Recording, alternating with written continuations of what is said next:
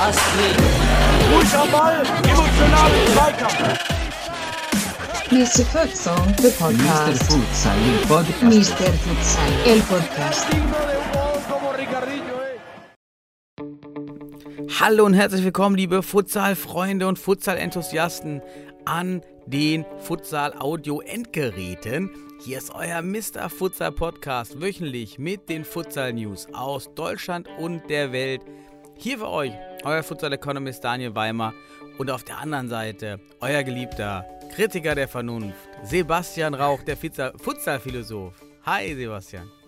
Ja, einen wunderschönen guten Tag, guten Abend, guten Morgen allen zusammen, je nachdem, wann ihr uns hier zuhört. Ähm, ja, und Daniel, es freut mich erneut, jede Woche auf ein neues.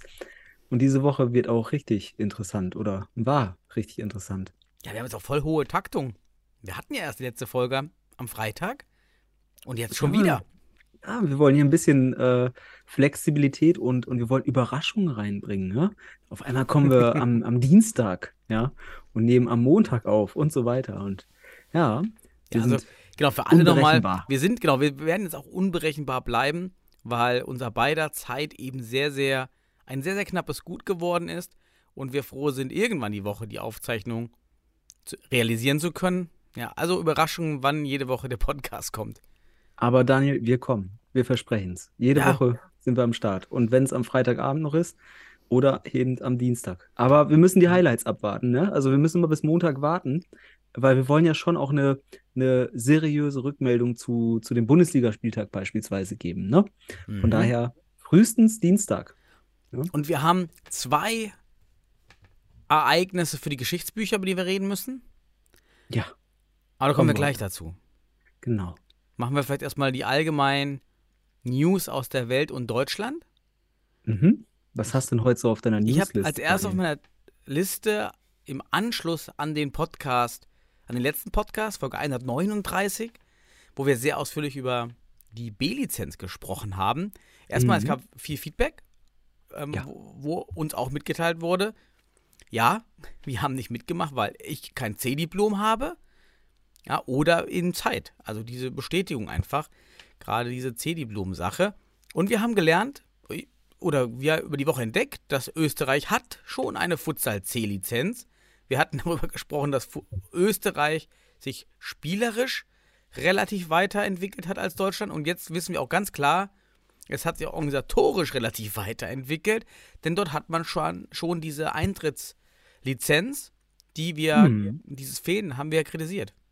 Genau, also wir würden uns gerne über eine, eine Futsal-C-Lizenz in Deutschland freuen, weil ich habe ja schon letzte Woche geäußert, das würde vielleicht dann, also oder im übertragenen Sinne, das würde Sinn machen, aber es macht keinen Sinn, eine Fußball-Lizenz als Vorstufe zu nehmen.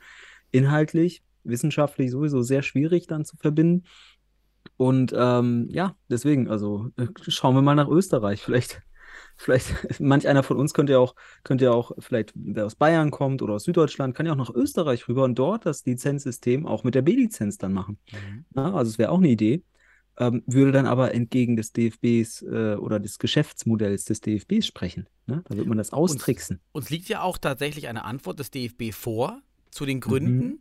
Und ein Grund, das kann man noch mal, hast du gerade so im Nebensatz erwähnt, wichtig, dass dieses Argument war, dass man einen, die C-Lizenz als Voraussetzung hat, wäre die Vorgabe der UEFA. Mhm. Aber hey, come on. Also, Ja. ich, also da kann man wirklich Systeme finden, wie man das umgehen kann. Ja, und Also- auch beim ersten Pilotdurchgang war das äh, eh, total egal. Also da Mhm. musstest du keine C-Lizenz als Voraussetzung und die B-Lizenzinhaber nun haben gar keine C-Lizenz. Also es wäre ja auch wiederum äh, völlig, völlig absurd, wenn man das jetzt wo als, als reinen Vorwand ähm, geben würde. Das ist absurd. Auch die Wochenenden. Ja, Wochenende ist doch realisierbar. Moment mal, also jeder muss über die Woche arbeiten, hat Kinder. Darüber haben wir ja mehrfach gesprochen, Lebensphase mit Kindern und Co. So, dann, weiß nicht, fünf, sechs, sieben Wochenenden zu Mhm. investieren, das ist ja an moralischen Kosten überhaupt nicht wieder reinholbar. Ja, was ich da investieren würde. Also einfach salopp zu sagen, ja komm on, Freitag bis Sonntag ist doch eine super Zeit. ja, wenn deine Teilnehmer alle U25 sind oder Ü50, okay. Mhm. Aber gerade in dieser Phase ist das eben auch nicht darstellbar, zumal es eben remote geht. Ja. Du, du äußerst ja gerade das Wochenendproblem. Es ist aber tatsächlich so, dass Wochenende und die Werktage noch mit inbegriffen sind. Es geht ja da, ich Mhm. glaube, am Anfang war es Freitag bis Sonntag, dann wurde es jetzt äh, Samstag bis Dienstag. Und da hast du also Wochenende und Werktage. Du hast also neben das, was du gerade moralisches und vielleicht familiäres Kapital oder was auch immer nennst, ähm, du hast einfach auch dann für arbeitstechnisch ökonomisches Kapital natürlich hier Mhm. ähm, als Einsatz. Und das Remote System ist hier dann, naja, okay. Erzähl weiter. Mhm. Ja, das war einmal, das war eine News, die wir haben. Dann nicht, nicht eher News, aber ein kleiner Aufreger in Futsal Deutschland, was äh, ja den Instagram-Kanal des DFB betrifft. Kleiner, kleiner Wrap-up. Jung van Matt wurde engagiert, um die Insta-Stories und den Insta-Kanal zu, Mhm. zu, zu, zu gestalten. Haben auch am Anfang der Saison in, in dem Treffen der Clubverantwortlichen, wo ich dabei war, dann das Konzept präsentiert. Ich war damals schon nicht überzeugt von diesem Konzept, denn es hieß ja, dass zu jedem Spiel in Hamburg, Jungformat ist in Hamburg, Mhm. Jungformat ist halt für alle, die nicht kennen, eine sehr renommierte Werbeagentur. Und dann war ich schon überrascht von dieser sehr, sehr plumpen Präsentation. Nicht optisch, aber inhaltlich. Man hat richtig gemerkt, der hatte gar keine Ahnung von irgendwas. Hat halt irgendeine PowerPoint dahin gehauen, die natürlich optisch gut sah, aber das war inhaltlich n- richtig leer, auch überhaupt nicht durchdacht. Und dann hieß es, man soll Spiele abstellen am Spieltag in Hamburg.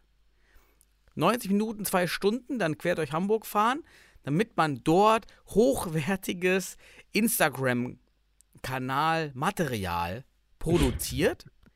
Und was einmal ein kompetitiver Vorteil für die Hamburger Vereine ist, die das dann viel entspannter irgendwann mal unter der Woche machen können. Und alle anderen Teams, die die Möglichkeit erhalten, müssen dann eben im Voraus des Spieltages die Spiele abstellen.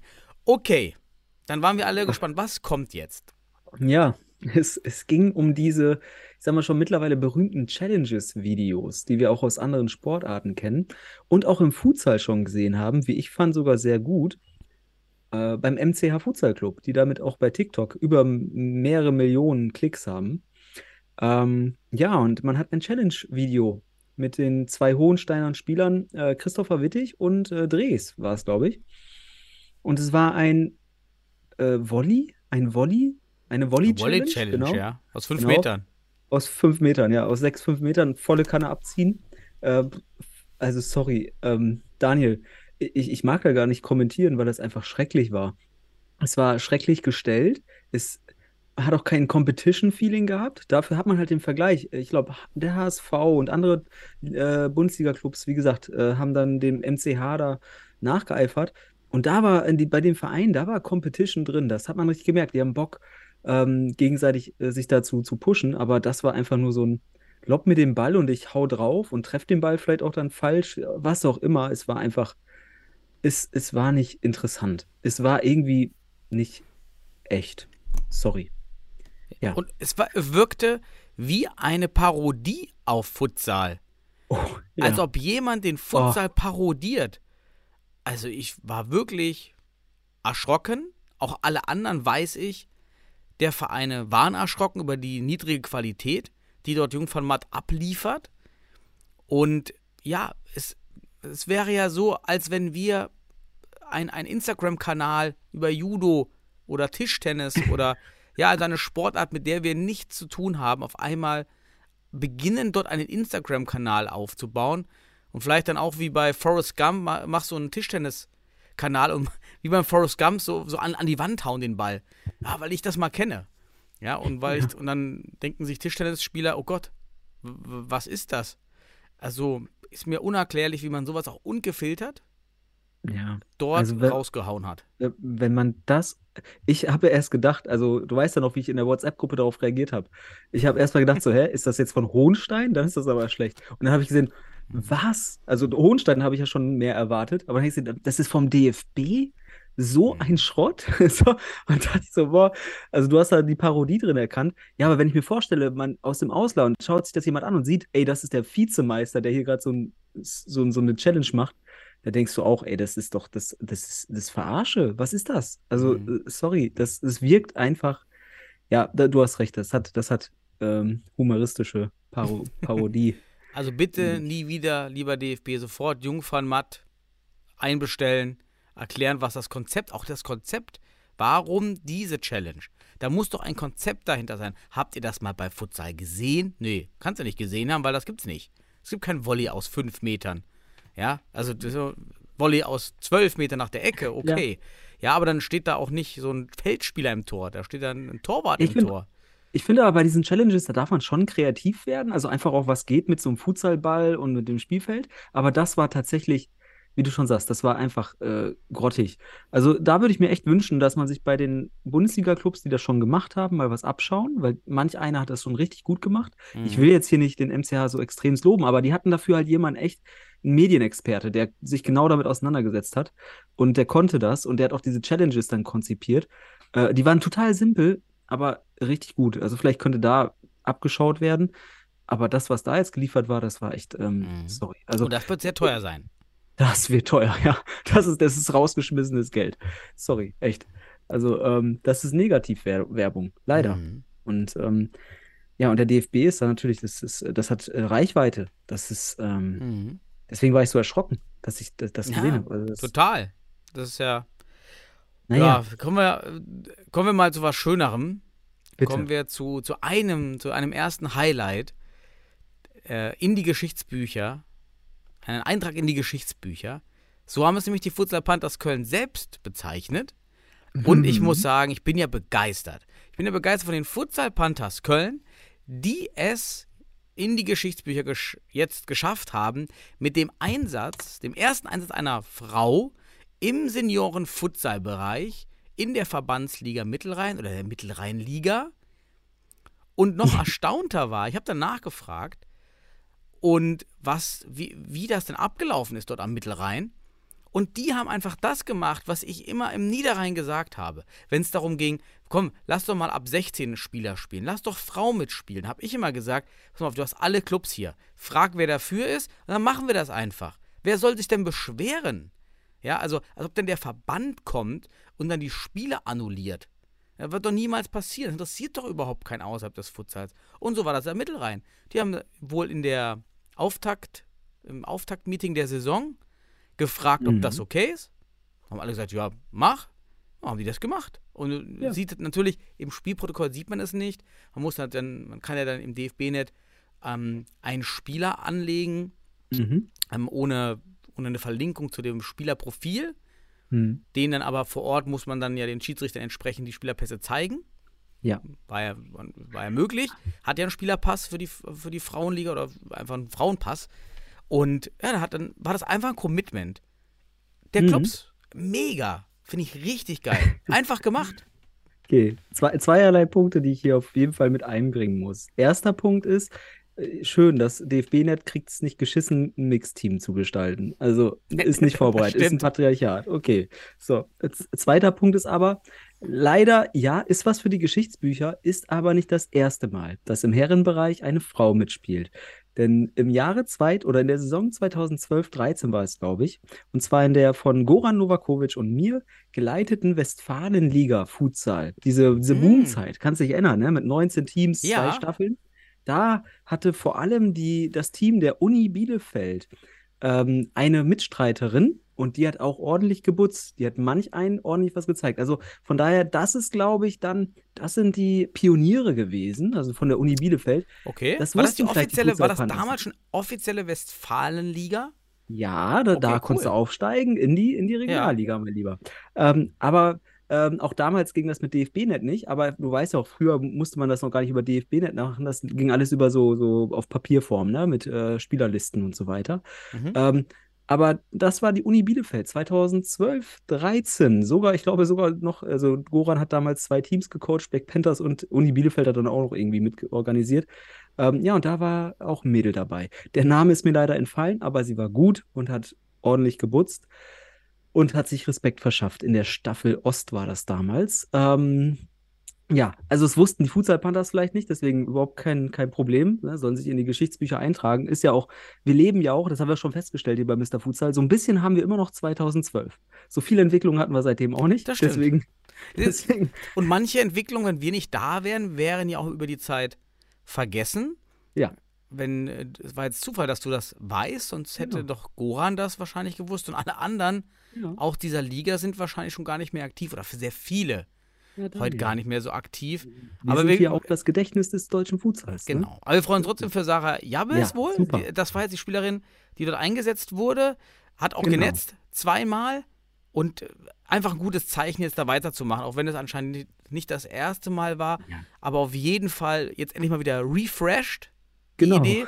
Einfach machen, einfach Commitment der Clubs einholen und dann einfach machen. Und dann erstmal, Genau. ich sag immer, äh, oder ich bin ja im Data Science Bereich und Softwareentwicklung und so, dann sagt man immer Quick-Test. ja, Also du machst irgendwas und guck mal, ob einer quiekt irgendwo. Ja, aber erstmal machen, warten, ob es Feedback gibt und dann kann man ja dann überlegen, kann man es vorsetzen, wenn ja, wenn nein und so weiter. Aber einfach auch mal machen, immer dieses, naja, da müssen wir durch die Ausschüsse. Ganz ehrlich, Futsal, auch mal Niederrhein, Futsal, da geht noch eins runter. Futsal Landesliga, Futsal. Wen soll das interessieren von den Fußballern? Da guckt doch kein Mensch, da kommt keiner vorbei, dort liest niemand die Spielberichte, niemand, der was dagegen haben könnte.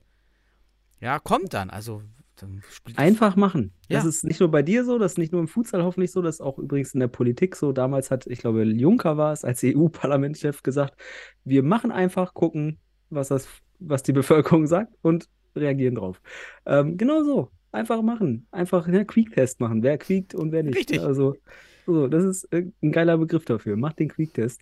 Äh, try and Error, wie auch immer. Also was auch immer für, für Ideen oder Konzepte dahinter stecken.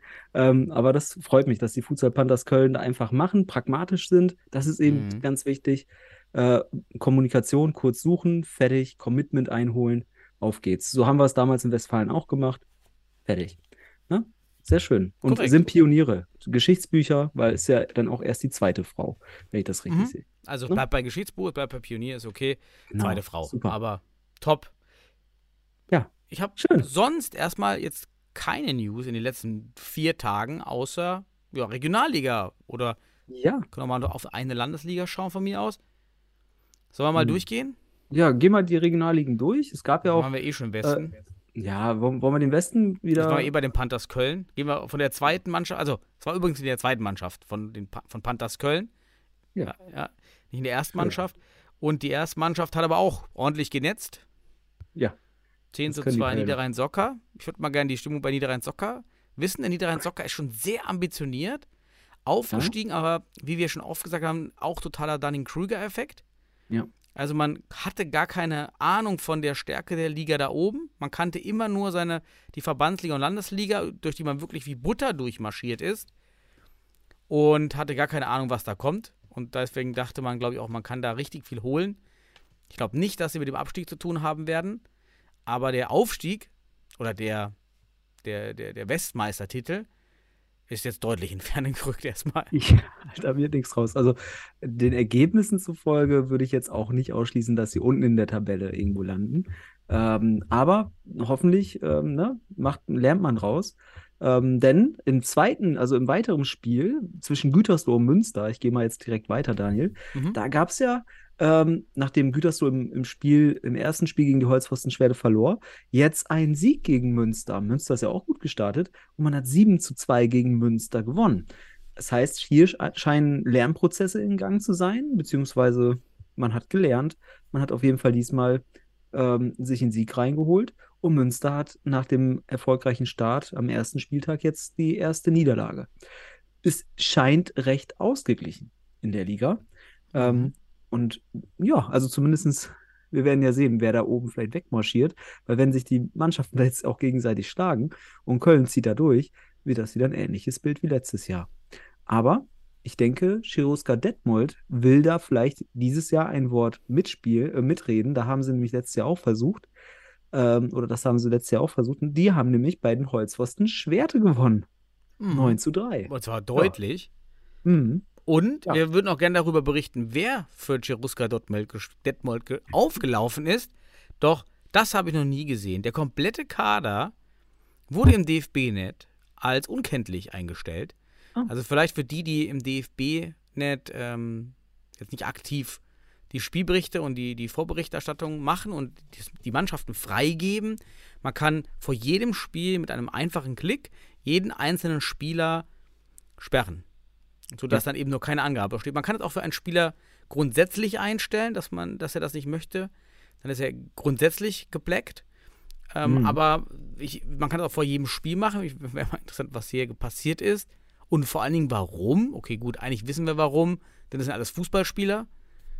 Es muss ja damit zusammenhängen, wahrscheinlich, oder? Ja, w- vielleicht. Ich denke schon irgendwie, aber ich habe auch ein paar, ich habe ein paar Bilder gesehen aus, aus Schwerte und äh, auch bewegte Bilder zum Glück. Da kommt ja aus Schwerte auch immer was. Und da habe ich auch ein paar bekannte Gesichter gesehen. Also Salem Özmen zum Beispiel, der auch bei uns beim MCH dann kurze Zeit gespielt hat, wieder zurück nach Detmold gegangen ist, der hat da gespielt. Zumindest äh, meine ich ihn erkannt zu haben. Ähm, Alex Wel Welker oder wie er heißt, also Alex auf jeden Fall, habe ich auch gesehen. Ähm, also schon die bekannten Gesichter. Ich frage mich auch, warum die jetzt da alle auf K KA gesetzt wurden. Keine Angabe. Pff, vielleicht, keine Ahnung. so sieht's aus. Ja. KA, keine Ahnung. Ähm, sollte, sollten sie ändern. Vielleicht hören sie uns zu. Äh, fänden wir cool, weil wir würden gerne über, über Ligen, über die Regionalligen berichten. Klar. Und wenn, wenn da Mannschaften mit ihren Spielern erkenntlich sind, können wir dazu auch viel besser berichten. Ne? Gut. Und Wuppertal ist in die Liga gestartet. Und zwar gegen äh, Fenerbahce Köln. Es muss am, am, am, Lo, am Slogan liegen.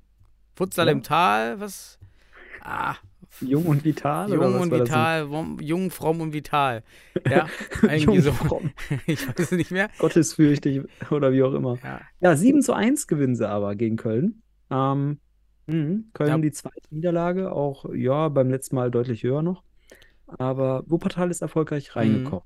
Und Fenerbahce Köln oder Sportclub am Rhein Mhm. scheint, äh, war auch eigentlich erwartet vor der Saison, der Kandidat sei mit der höchsten Wahrscheinlichkeit auf den letzten Platz, weil schon im, im Mittelrhein gar nicht so überzeugend.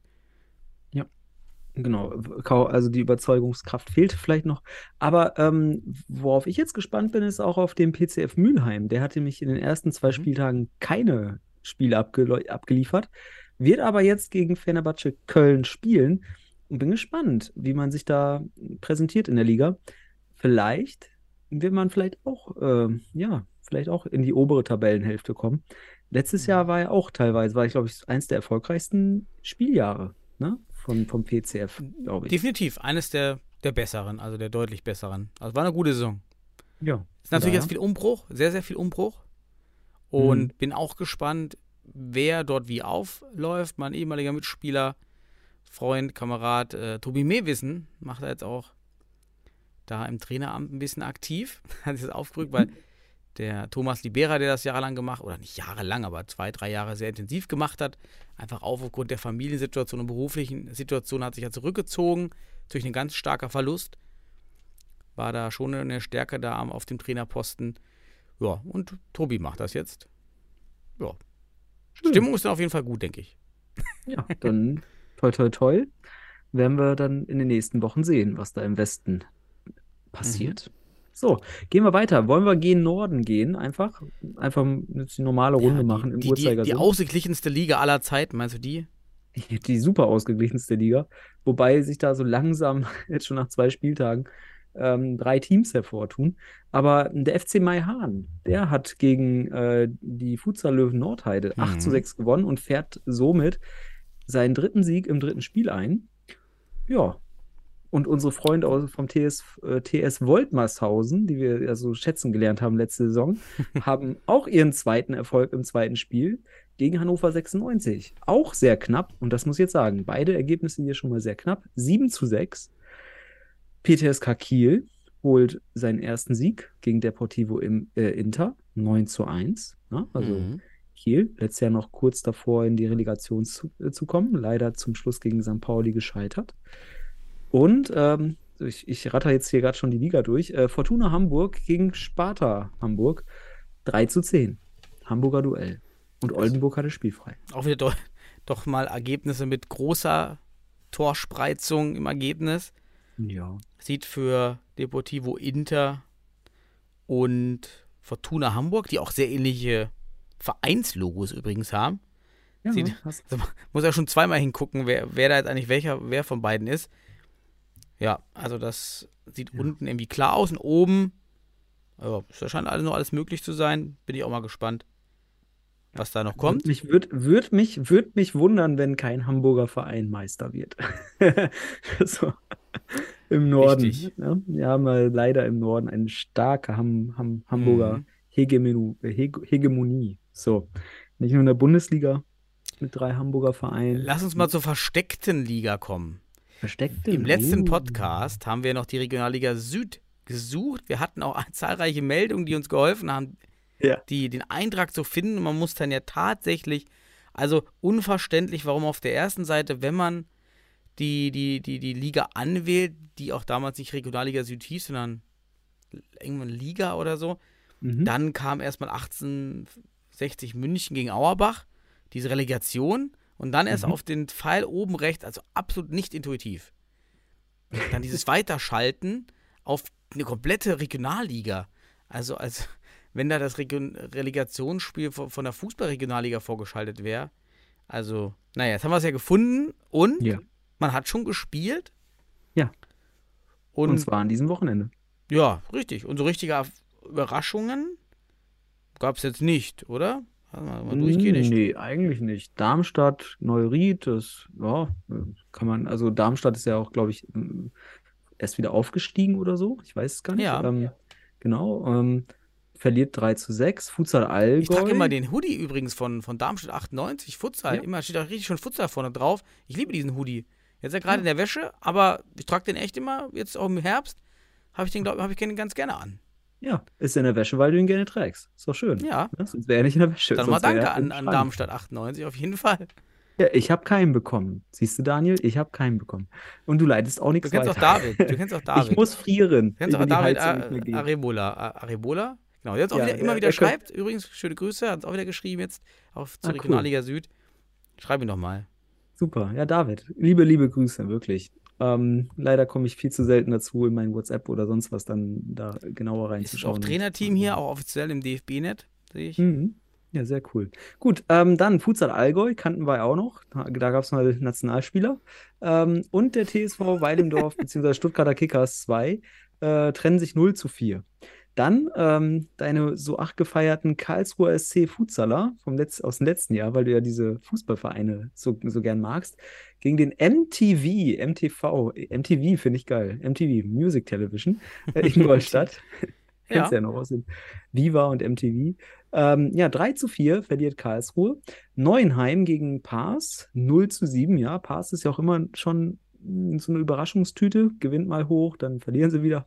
Und dann hatten wir noch am Sonntag das Münchner Derby zwischen den Beton Boys Mhm. und den TSV. Und das endet 5 zu 1 für die Beton Boys. So. Ja, haben da nochmal die Ausrufezeichen gesetzt. Ein guter Spieler ist ja gewechselt. Ja. Und aber jetzt gibt es noch äh, Gafritsch auf jeden Fall, ist ein guter Kicker. War letzte Saison auch schon immer schon dabei. Valentino Gavritsch. Ja. Wenn er dabei war, war meistens ein Sieg am Ende in den Büchern. Und wenn er nicht dabei war, auch ganz schnell immer Niederlagen in den Büchern. ich bin gespannt, wie sie das so durchhalten. War ein Heimspiel. Ja, ich finde, in dieser Regionalliga Süd kann man es auch schwer absehen, wer sich da jetzt, ne? Mhm. Das werden wir sehen. Also wird spannend, wer sich dort durchsetzt. Beton Boys sind natürlich aufgrund der Erfahrung der letzten Saison sicherlich äh, leicht favorisiert, aber wer weiß, wer sich da noch hervortut, ne? Deswegen. Ja, schön. Wo wollen wir hin als nächstes? Nordosten? Wie wär's? Rüber mal in den ersten. Komm. Osten, genau. Da gab es ja auch ein paar Spielchen. Da sind die Ergebnisse aber recht eindeutig, muss man einfach sagen. Ja, also das ist wirklich wieder einmal, muss man ja sagen, die Liga mit der größten Varianz in den Toren. Ich meine, wir erinnern Ja. nochmal an alle, die es nicht mehr wissen. Vor fünf oder sechs Jahren gab es das 101 zu 1 oder zu 0. Ich bin mir gar nicht mehr Ich sicher. weiß es auch nicht mehr. Auf jeden Fall hat da Ja. jemand irgendwie 80 Tore geschossen. Genau. Also, äh, also ein Spieler. Äh, sorry, ey, das, das äh, Halle, äh, was war das nochmal? Ich weiß gar nicht mehr, wer, äh, Kim, Kim Halle oder? Kinem nochmal? einem Halle Kinem. Gegen. Liria. Kann das Lüringen sein? Oder war es, nee, war es nicht Hohenstein? Sogar. Ah, Hohen, nee, Hohenstein war nur 60 zu 1 oder so. Ach Gottchen. Ich weiß nicht mehr. Die Also ich weiß Gnade, gar nicht mehr, wer noch. diese 60. Vielleicht war es auch Hohenstein. Auf jeden Fall. es war. Ja. Wer Tore sehen will, genau. Es gibt leider keine Aufzeichnung von diesem Spiel, aber. Ja. Schade eigentlich. Ja, aber ähm, dort setzen sich die Favoriten durch. Mhm. Wir sehen vorne Hertha, Atletico, äh, Kroatia und Liria. Alle noch punktverlustfrei. Äh, ne, warte, doch, ja, punktverlustfrei ist richtig. Ähm, und es bahnt sich wahrscheinlich auch da dieser Vierkampf an. Vielleicht wird sich daraus ein Dreikampf oder ein Zweikampf entwickeln. Aber ich könnte jetzt auch schlecht sagen, wer sich da irgendwie durchsetzt. Atletico halt, ähm, weil sie ja als Beach United letzte Saison auch an der Relegation teilgenommen haben, sicherlich hier im Auge. Aber wir wissen auch, wie stark Kroatia mit seinen starken Spielern äh, sein kann. Liria sicherlich auch. Da spielt ja auch ähm, unter anderem, wie hieß er jetzt, der deutsche Nationalspieler nochmal, der bei Hohenstein war? Wie hieß Äh, er nochmal? Schulz. Schulz. Schulz, Mhm. genau. Der ist ja auch wieder bei Liria, soweit ich weiß.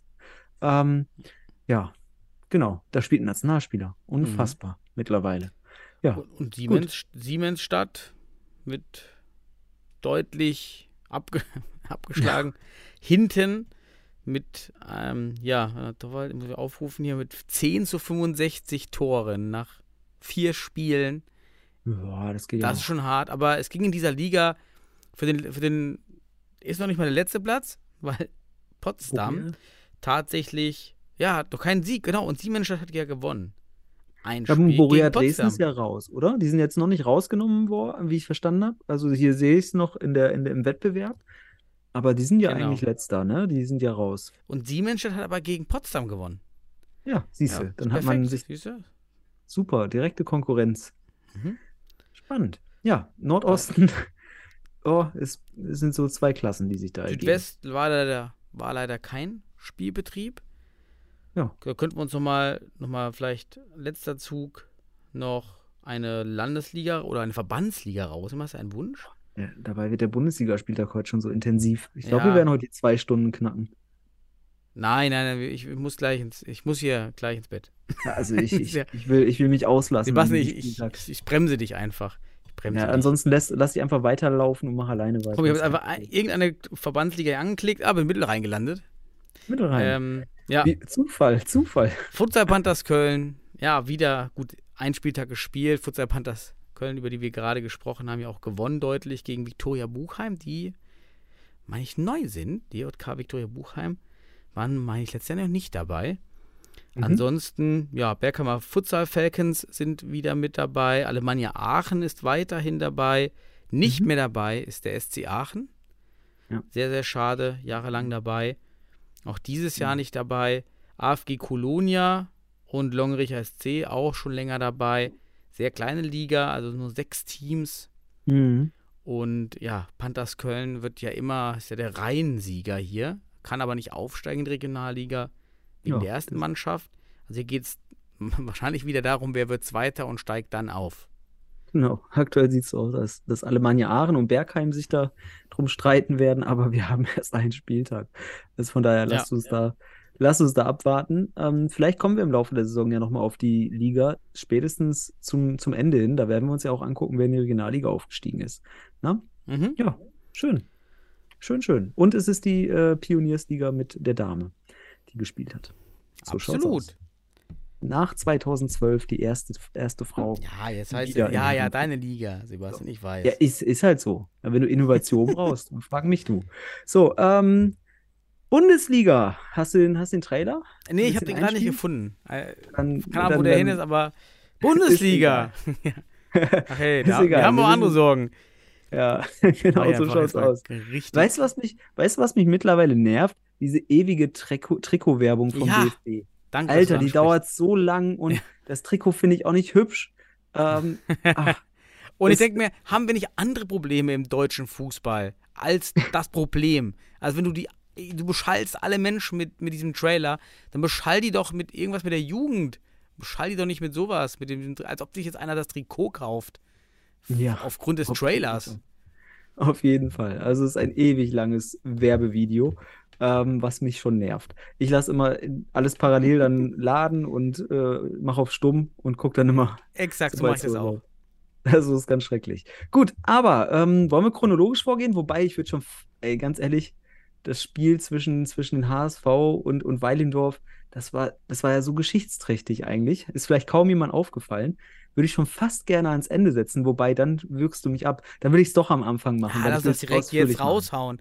Das, Ja, ausführlich, Daniel. Hast, willst, wollen wir es so machen, folgendermaßen. Du gehst die Tore an und ich erzähle dir was zum gesamten Spiel, weil ich habe mir das Spiel nochmal ganz angeschaut. Ich habe es mir ganz angeschaut. du bist ja ähm, verrückt. Na, ich hab's, ich hab's, ich war so interessiert dran, Mhm. weil diese Schlussphase ist halt das Spektakel gewesen, aber ich wollte auch wissen, ähm, wie das gesamte Spiel ablief. Aber vor allem die Schlussphase, ich habe sie mir dreimal angeschaut. Es war heftig geil. Ja. Es, man muss einfach sagen. Aber, wer, fa aber fangen wir ganz am Anfang an. fangen wir am Anfang Der an, HSV Daniel. Fang du an, bitte. in der CU-Arena gespielt, welche ich abermals, ja, ich, ist einfach sehr, sehr groß. Und ich frage mich, warum sperrt man nicht die kameraseitige Tribüne ab, damit Mhm. alle Zuschauer im Sichtfeld drüben auf der im Kamerabild sichtbaren Tribüne sitzen, denn laut DFB-Net waren dort 200 Zuschauer und ein paar mehr. Ja. Anwesend auf dem Bild, auf dem TV-Bild sieht man das halt null dass Ja. da so viele sind. Aber man sieht ja auch eine riesige Tribüne nicht.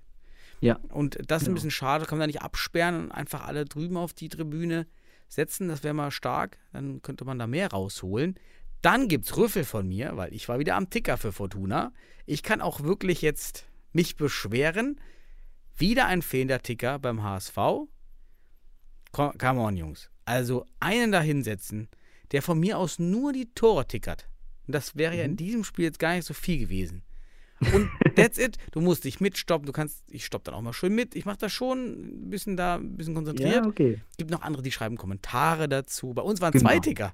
Weil Hohenstein Ernst hat einen eigenen Gastticker gemacht Mhm. und wir. Und da war gar kein Ticker. Naja, also ist ja mein, Okay. immer mein Dein Baby, Rüffel. ne? Dein Rüffel. Dein, Ja, dein Ticker-Baby. Mein Rüffel. Okay. Ja, ich muss sagen, ähm, was mir aufgefallen ist zwischen, ich, jetzt, ich kann ja mal jetzt wunderbar die Highlights und das gesamte Spiel vergleichen. Ähm, mir kam über die Highlights nicht deutlich heraus, dass es ein schöner Schlagabtausch war. Das war, kam meines Erachtens nicht so rüber. Äh, Weilendorf hatte mehr Ballbesitz, die HSV Panthers aber auch immer wieder mit guten Aktionen nach vorne, also eher aus der Defensive kommt. Ähm, und was auch aus den Highlights nur erahnt werden kann, was sich aber durch das komplette Spiel eher bestätigt, kann ich auch direkt sagen, Yalcin Chilani hat die HSV Panthers wirklich durch eine sehr gute Leistung Mhm. ähm, in den stärkeren Weidendorfer Phasen im Spiel gehalten. Bis zum Ende. Und am Ende hat er so noch einen entscheidenden Kniff be beigesteuert, der zum Sieg führte. Dazu aber gleich mehr in meiner Analyse. Oh, okay. Ich habe mir tatsächlich auch aufgeschrieben, bei Jalle ist mir aufgefallen, eine Aktion, wir haben ja immer kritisiert, dass er etwas zu tief steht.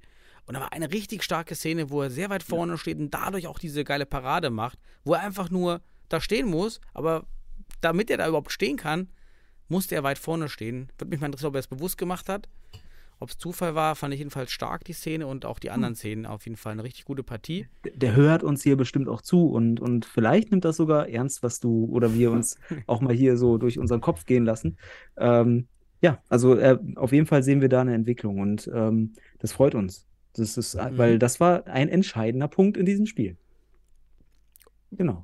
Und dann So. ging es natürlich erstmal mit einem 1-0 abgefälschten Ball los durch Bosinovic, weil sich dort der, ich habe das gar nicht aufgeschrieben, wer das jetzt war, konnte man glaube ich nicht sehen, der in dem Moment der Hamburger Pivot war, dreht sich halt natürlich so klassisch weg bei einem Schuss.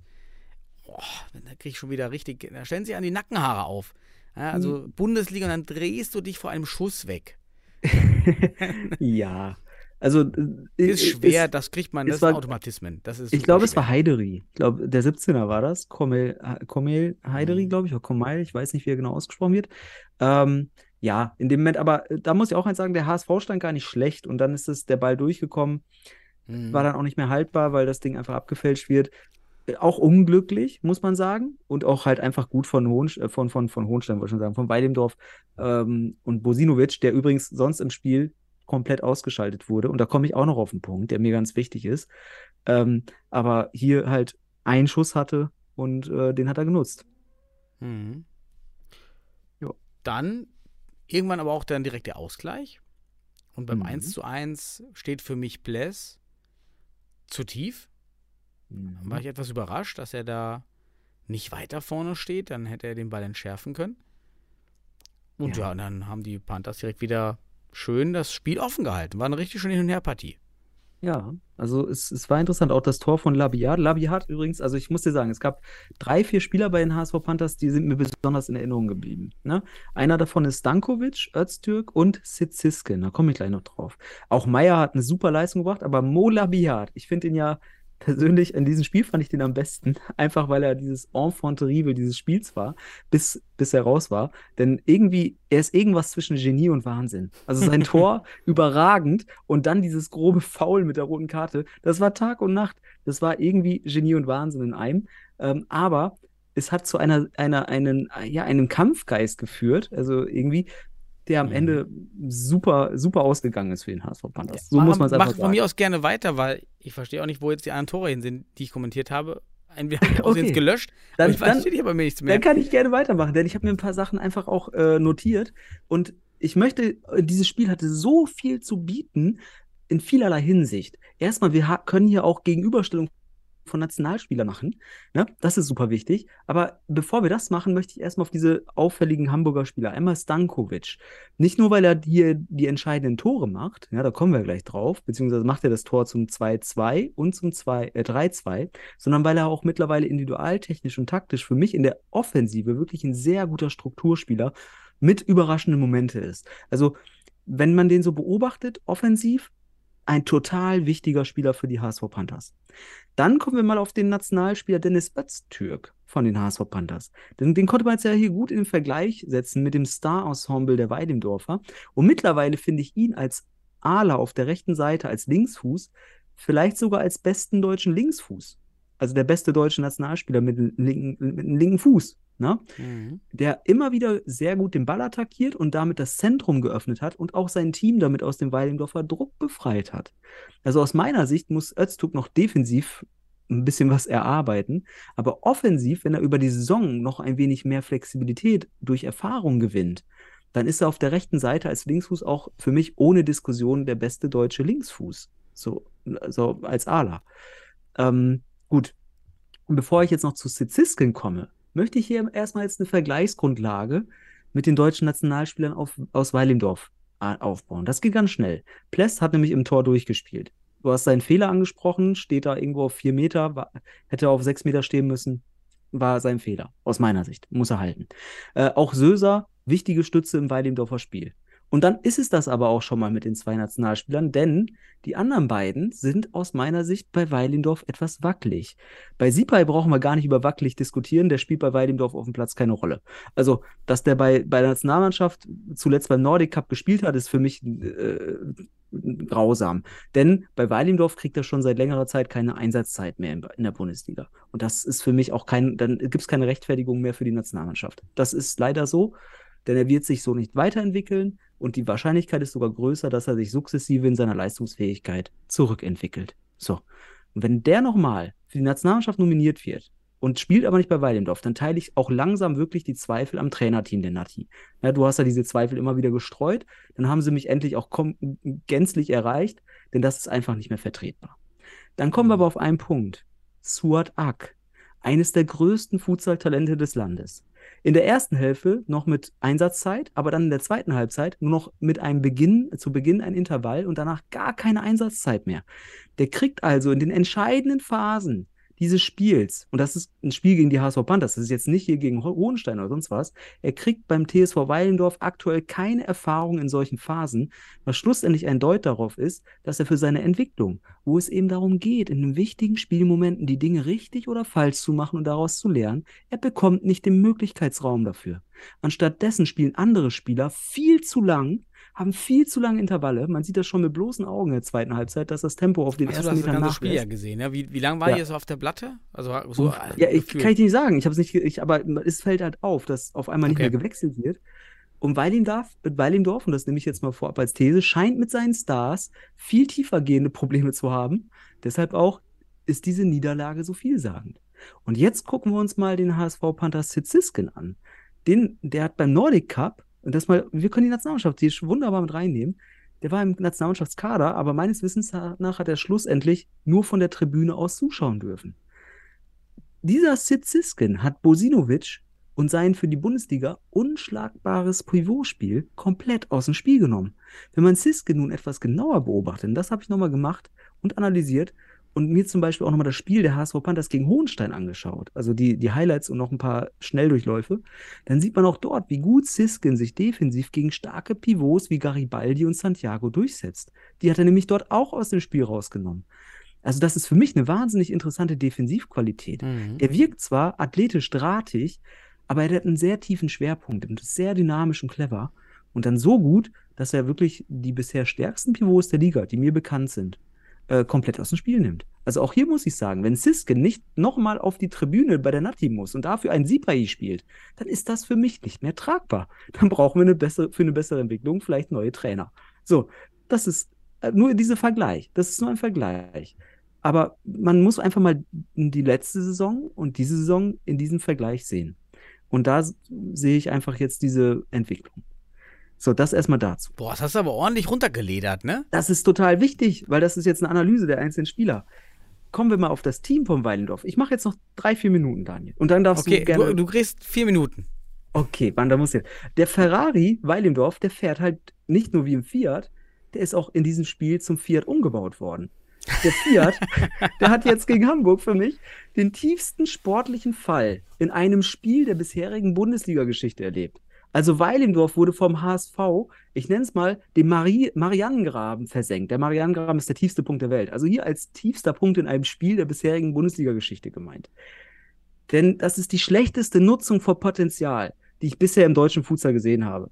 Also, dass diese bezahlten Stars, ja, so nenne ich es jetzt mal, im 4 gegen 3 eine Führung aus der Hand geben, das ist schon sehr unwahrscheinlich. Aber dann im 5 gegen 3 sogar noch das Spiel zu verlieren, das ist unter dieser Potenzialprämisse wirklich der bisherige Tiefpunkt eines Spiels der Bundesliga. Also für mich deutlich schlimmer als zum Beispiel das 1-8 gegen, gegen Stuttgart. Und es ist ja Weil- auch per se super Ja. unrealistisch. Also, äh, nicht unrealistisch, äh, selten, einfach. Erzähl mal als Ökonom, wie unrealistisch das ist. Ja, ist total selten. Du hast doch vorhin im Vorgespräch selber gebracht, das ist so ein Black Swan-Event. Also Genau. Black das ist Swan der schwarze etwas. Schwan des deutschen Futsals Genau. bisher. Nur wenn man es einmal gesehen hat, weiß man, dass es existiert und davor kannst du keine Wahrscheinlichkeit dafür bilden, weil man annimmt, sowas, sowas gibt es gar nicht. Ja, Ja. und dass du in Unterzahl das Spiel drehst, ja, auch noch mit der Differenz in Qualität, die die beiden Teams haben, das ist echt. Ja. Ja. Geil. Ja, Verrückt. es ist, es, ist, es ist heftig. Aber wenn man halt sieht, wer beim 3 zu, beim Stand von 2 zu 2 das Flying Goalkeeper Spiel beginnt und Bosinovic, von dem wir wissen, dass er kein emotionaler Spieler ist und dass er nur mit dem Rücken zum Spiel steht, steht auf der Platte in einer völlig falsch emotionalen Situation und steht auch völlig falsch als Fixo und bekommt Ja. den Ball. Ja, also was ist denn das bitte für ein Trainerfail? Aus meiner Sicht. Diesen Spieler da hinzustellen. Ja, Ich also. glaube, ich habe so langsam das Gefühl, da entscheidet nicht der Trainer bei denen. Das sind die Stars. Aber gut, das ist nur eine. So selbst Gerücht. eingewechselt, Günter Netzer, könnte natürlich sein. Was? Auf jeden Fall, also ich, ich muss einfach sagen, für Weidendorf war das einfach eine Offenbarung ihrer Schwächen. Und ich will äh, Weidendorf gar nicht in eine Krise reden, denn dafür braucht es ja vielleicht noch ein paar Spiele mehr. Das braucht nur Aber einen die- Blick auf die, auf die Tabelle, Sebastian, Ja, um von der Krise okay. zu reden. Du bist ein Mann der Zahlen. Und ich muss sagen, die Einzelkünste der Spieler, die blitzen ja auch auf. Also guck dir das Hammertor von Cäsar an. Das Hammertor, links, link, Mhm. haut er das Ding zum 2-1 so heftig rein. Damit haben wir das Tor auch schon abgedeckt, jetzt analytisch. Aber es blitzt eben nur. Es leuchtet nicht. Es ist sehr viel Dunkelheit da. Deswegen, fallen einem die Blitze ja halt auch auf. Aber ich sehe derzeit kein Licht. Ich hoffe für Weidendorf, dass der neue Trainer Licht ins Dunkle bringt. Damit Mhm. dieser Albtraum, diese Albtraumnacht für Weidendorf ein Ende hat. Und jetzt komme ich aufs Licht. So, abschließend das Beste zum Schluss. Kommen wir auf die HSV Panthers. Umso größer ist, der, ist dieser Sieg, der Erfolg dieser HSV Panthers zu bewerten. Dieser Sieg, diese Schlussphase mit nur drei Feldspielern, also Meyer, Stankovic, Siskin und sagen wir noch Celani im Tor. Äh, Mhm. Die haben gefühlt, also ich mache jetzt Werbung für diese, diesen Energy Drink, die haben wohl nach der roten Karte für Labiat mal eben schnell jeder eine 28 Black Energy Drink äh, getrunken. Auf jeden Fall waren die Spieler wie, wie, wie so Gallier auf Zaubertrank und, und diese zahlenüberlegenen Römer, also die Weidendorfer, die wurden innerhalb von anderthalb Minuten in ihre Einzelteile zerlegt. Also ganz faktisch und ganz Mhm. realistisch war das nicht nur das Highlight dieses Spieltages, es war wahrscheinlich auch eines der Highlights dieser kompletten Saison und Das ist eine absolut sportliche Rarität, die wir da erlebt haben. Wahrscheinlich in den nächsten 10, 20 Jahren, wenn wir sowas nicht mehr in der Bundesliga oder in einer anderen nationalen Fußballliga sehen. Dass drei Feldspieler erst gegen vier und dann gegen fünf Feldspieler sogar einen Rückstand in einen Sieg umwandeln. Also ich kann sogar den Unmut von Ono Saklam bei Instagram, der, der ist ja aktuell noch verletzt, aber der hat ja Unmut geäußert beim DFB im Instagram über die fehlende Einschätzung bzw. Wertschätzung dieses Panthers-Erfolg Ja, gegen Weidendorf. Es ging auch so eine Spieltagsübersicht über die drei Highlights des Spieltags. Und da Ja. kam das einfach nicht. Das ist Unfassbar, völlig ne? Unverständlich. auch der Kommentator erwähnt das nicht. Du merkst das gar nicht, wenn du nur zuhörst. Ja, ja. Das ist so schlecht inhaltlich. Aber dieses Spiel war ja nicht nur das Topspiel des Spieltages. Es hat zudem auch einfach diese geschichtliche Einzigartigkeit geliefert. Weilimdorf wurde auf dem Marianengraben des Futsals befördert und die Leistung, mit nur drei Feldspielern dieses Spiels zu drehen, ist für eine Partie auf höchstem deutschen Niveau mit einer Mount Everest-Besteigung gleichzusetzen. Diese Superlativen wollte ich unbedingt bringen, weil das werden wir nicht mehr so schnell erleben. Die ist super. Und Und ich glaube auch, warum der Kommentator und auch diese, die ganzen, ja, für die, die Verantwortlichen bei, beim DFB Instagram-Account das nicht so checken, ist immer dieser Vergleich zum Fußball. Denn wenn ein Mann weniger beim Fußball und man dreht noch ein Spiel, das passiert natürlich viel häufiger. Aber das Äquivalent zu einem von vier Spielern ist ja ungefähr drei. Also wenn du drei Ja. Spieler weniger bist im Fußball und dann drehst du das Spiel mit drei wenigern, Ja. das ist ja das, was hier passiert ist.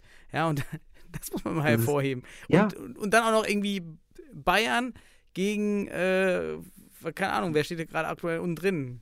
Dortmund. Ja, Nee, die HSV Panthers sind schon besser einzuschätzen als, als weiß ich nicht, als irgendjemand, der unten drin steht. Ich kann, ich muss dir ganz ehrlich, dieses, dies- diesen DFB-Medienverantwortlichen, denen diesen Söldnern dort nicht auffällt, das überrascht mich nicht. Das ist ein Mhm. weiterer Deut dafür, dass dort Futsal inhaltlich immer noch ein Fremdwort ist. Und diesen beauftragten Söldnern halt, da ist keine intrinsische und vor allem auch keine damit verbundene fachliche Auseinandersetzung. So, also ganz einfach gesagt, man versteht Futsal noch nicht und die damit verbundene Kultur. Deswegen kommt so ein oberflächlicher Mist dabei rum. Und dieser Event, dieses, dieses geschichtliche Event, was wir da erlebt haben, diese geschichtliche Black Swan, unerwartet, niemals äh, so einschätzbar, irgendwas auch immer, das sehen die nicht, das erkennen die nicht. So, und letzter Punkt, allerletzter Punkt, Daniel, ich bin dann raus. Also erstmal Glückwunsch an Jos van Gerven und sein Team für diese geschichtsträchtige Leistung, die für mich ein Highlight des deutschen Futsals sind. Ja. Ähm, zweitens, guckt mal genau hin, wie äh, vor dem Siegtor, ja, so schön das auch war und viel sagen, dass er am Ende auch noch Cäsar da tunnelt, der, der Stankovic.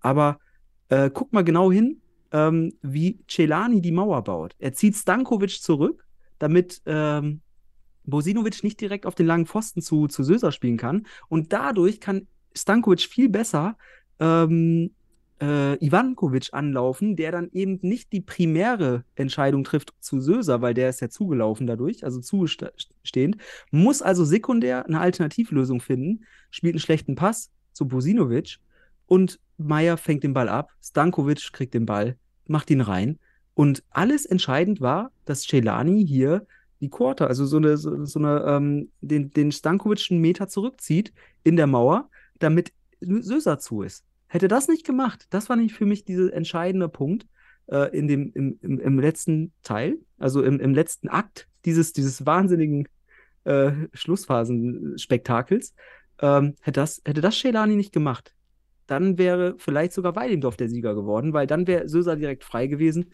und wir hätten vielleicht einen Weidendorfer Sieg. Und das ist dieses schöne Nuancen, diesen, äh, das sind diese schönen Nuancen im, im Spitzenfutsal.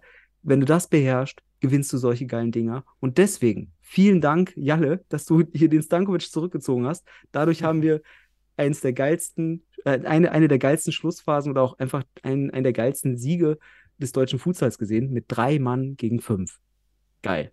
Punkt. So, bitte.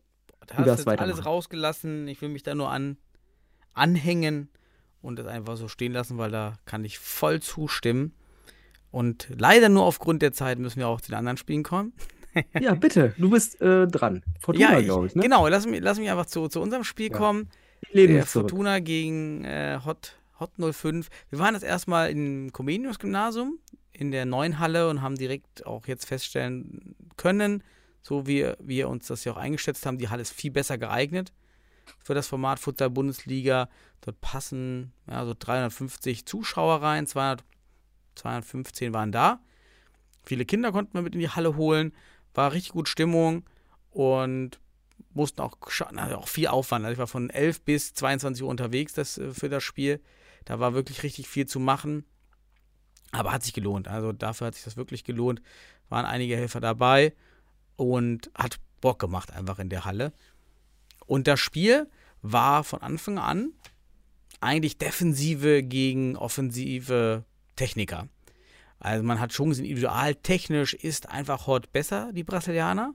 Aber dadurch, dass wir sehr schnelle Spieler haben, Schnitzerling, Yoshida, Sepp, kann man die Brasilianer sehr gut ablaufen.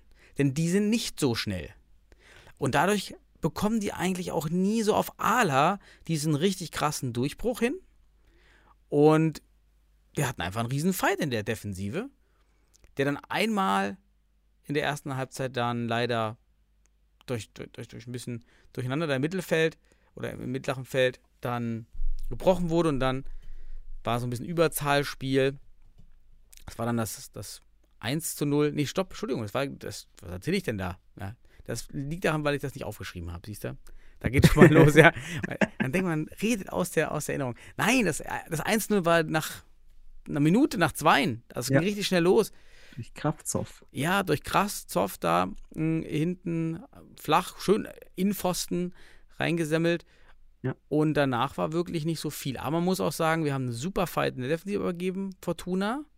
Aber uns fehlt nach vorne, außer Hudacek, einfach auch die individuelle Klasse, durch so eine Defensive durchzubrechen. Es gab da noch einen richtigen Pfostenknaller von, Jago, von Jakub, Mhm. Recicek, der war richtig, boah, da hat die ganze Halle gebebt bei dem Schuss. Der hat schon eine richtig gute Klebe, macht offensiv im Aufbauspiel, ist ja nicht so, ist nicht so seine Stärke, aber war dieses Mal defensiv unfassbar wichtig. Und das war dann dieses Abwehrbollwerk. Und dann zweite Halbzeit eben das 2 zu 0, was ich eben schon begonnen habe, das, das, das Tor zu erklären, so auf den zweiten Pfosten. Und dann stand halt Ribeiro da. Aber es gab generell weniger Torszenen, also wenig Torszenen. De Groot hat super Tag gehabt, hat da keine Fehler gemacht. Hudacek dann zum Anschlusstreffer, wobei ich fand, dass der, der Lütti, der Lütti bei Hot, da viel zu tief steht.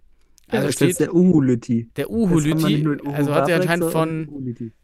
von, von Wafrek was abgeschaut, der übrigens noch wahrscheinlich die ganze Hinrunde noch verletzt sein wird und ausfällt. Und ja, das war dann überraschend, dann mit der Picke, war super. Da war noch eine richtig gute Endphase mit ziemlich viel Überlegung, ein gutes Flying-Spiel noch gebracht. Da Mhm. waren auch noch zwei richtig gute Chancen dabei für Fortuna. War am Ende schade, wir haben auf Augenhöhe mitgespielt, muss ich sagen. War ein spannendes Spiel für alle Zuschauer schön. Hot hat dann jetzt aber auch nicht unverdient gewonnen, kann man auch nicht sagen. Haben dann schon das Spiel phasenweise offensiv ja dominiert.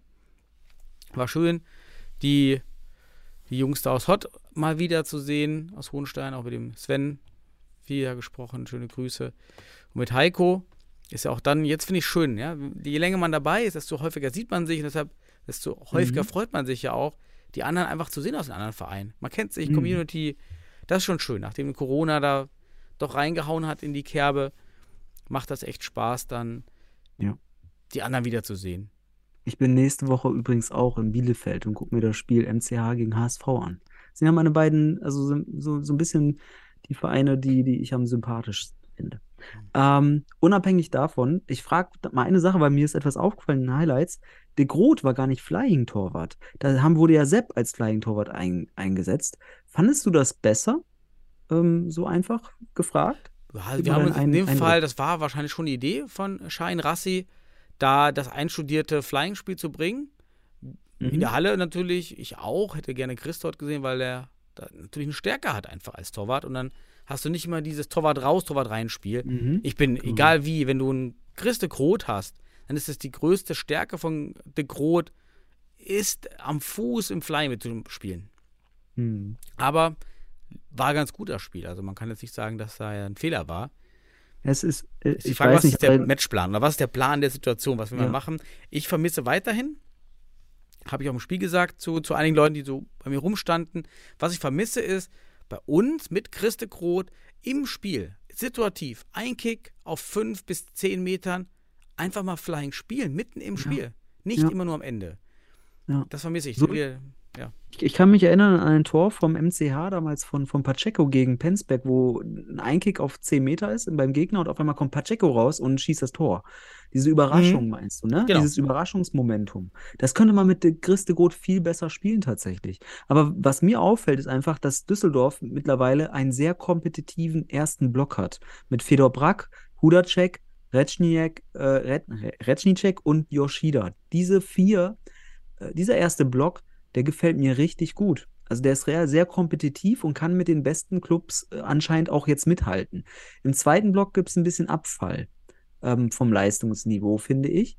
Ähm, Zumindest das, was ich bisher so mitbekommen habe. Aber ich finde, durch, durch diesen Block mit Hudacek und Reznicek ist wirklich Qualität enorm dazugekommen. Also in der Hinsicht sehe ich ähm, Fortuna Ja. auch wirklich kompetitiv mittlerweile. Aber es geht schon los. Koya, Koya Yoshida, stark verletzt, schwer verletzt. Okay. Fällt Wochen, wenn nicht Monate aus.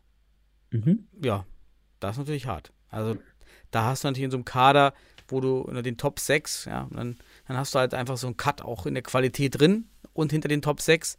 Das hat jetzt Hot oder weil Imdorf eben nicht, den krassen Cut.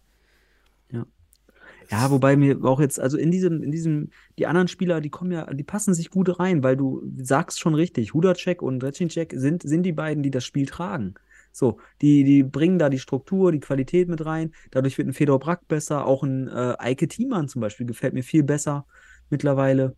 Ähm, mit, mit äh, wirklich mit Akzenten auch in Zusammenspiel mit diesen Spielern. Also ich finde, die beiden neuen Spieler bringen Fortuna auf jeden Fall deutlich voran. Also deutlich, man erkennt es. Ne?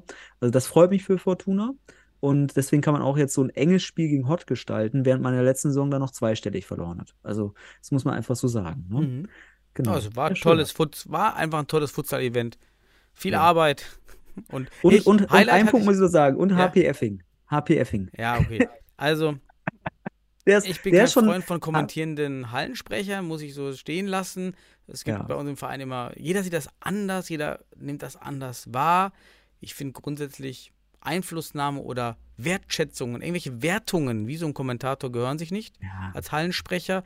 Sieht aber auch wieder eine ganze Gruppe anders. Also, das Ja, ist ja. wirklich so ein Thema, da gibt es kein richtig oder falsch.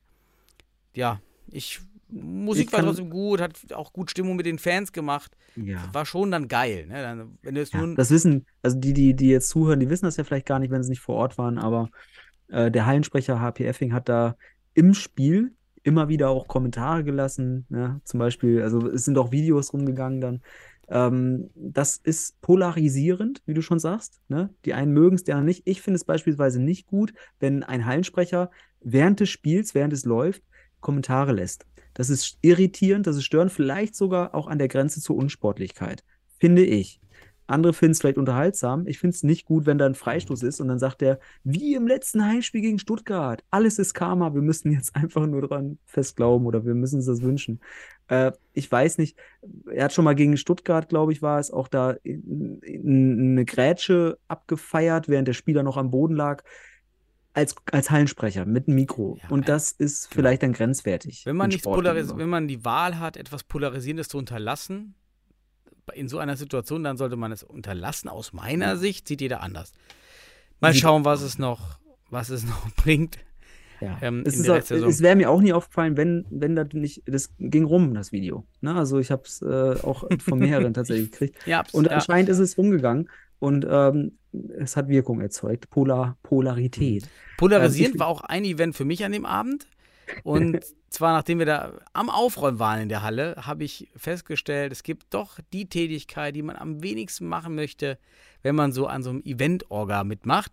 Und das sind Kackespuren aufzuwischen von einem Kind, was wir mit einer mit, mit Okay. Kot besetztem Schuh ja, über den Hallenboden gelaufen ist. Und man steht da nur da und denkt, irgendwas riecht hier richtig komisch. Und dann siehst du diese 30, 40 Fußspuren. Ja. Und dann war ich der eins natürlich als Vater, der dann so Früchtücher dabei, hat, dabei hatte. Ja, dann weißt du ja, wer die 20, 30 Fußspuren da weggemacht hat. Super. Ja, Daniel, du bist, du bist einfach, du, du bist dir nicht zu schade für sowas. will So an der Basis. An der Basis. An der Basis ganz oben und ganz unten. Als, äh, ne? Ganz einfach. So, Ja, genau, du, so du auch lebst sein. alle, Ja, alle, alle Milieus durch, sogar die Kackmilieus. so, so schaut's aus. Gut, kommen wir, kommen wir mal auf das nächste Spiel, weil die Zeit sonst echt. Ja, ja, Aber, ah, heute machen wir ausführlich. Dennoch, Wacker gegen St. Pauli, das erste Hamburger Derby in der Bundesliga zwischen Mhm. diesen beiden Teams. Also es gab ja schon letztes Jahr Wacker gegen HSV, aber St. Pauli hat sein erstes Derby gehabt. Ähm, willst du was da zu den einzelnen Toren sagen? Ich habe mir ein paar Notizen gemacht, natürlich. Mhm, bitte. Natürlich.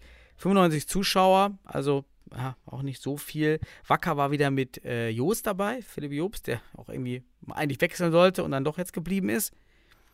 Und ähm, ja, war Spiel wurde erstmal nicht abgebrochen. Das war ja meine Prediction. Also es war alles fair bis zum Ende anscheinend. 1-0 durch Jeremejew, der auch im Spiel auch immer wieder auffällt als doch der größte Strukturspieler Ja. da von, von Pauli. War ein direkter Freistoß und hier auch, weil hier Ben Abdeselem sich einfach so wegdreht, wie auch im Fall vom, vom, vom HSV. Dieses Wegdrehen, das ist so wichtig im Futsal, dass du einfach dich nicht wegdrehst bei Schützen. Das macht, das ist wie beim Torwart, dieses Stehen, aber es ist auch unglaublich schwer, das irgendwie hinzuzaubern. Das war das 1 zu 0. Dann kam auch das 2 zu 0 von, von Spo. Josef es ist schon ein geiler ja. Kicker, vielleicht 10 Kilo zu viel, aber am Ball, super Schuss, wendig, hat ein paar gute Moves und haut den einfach 15 Meter in den Winkel da rein bei Göde. Schönes Tor. Ja, richtig schön.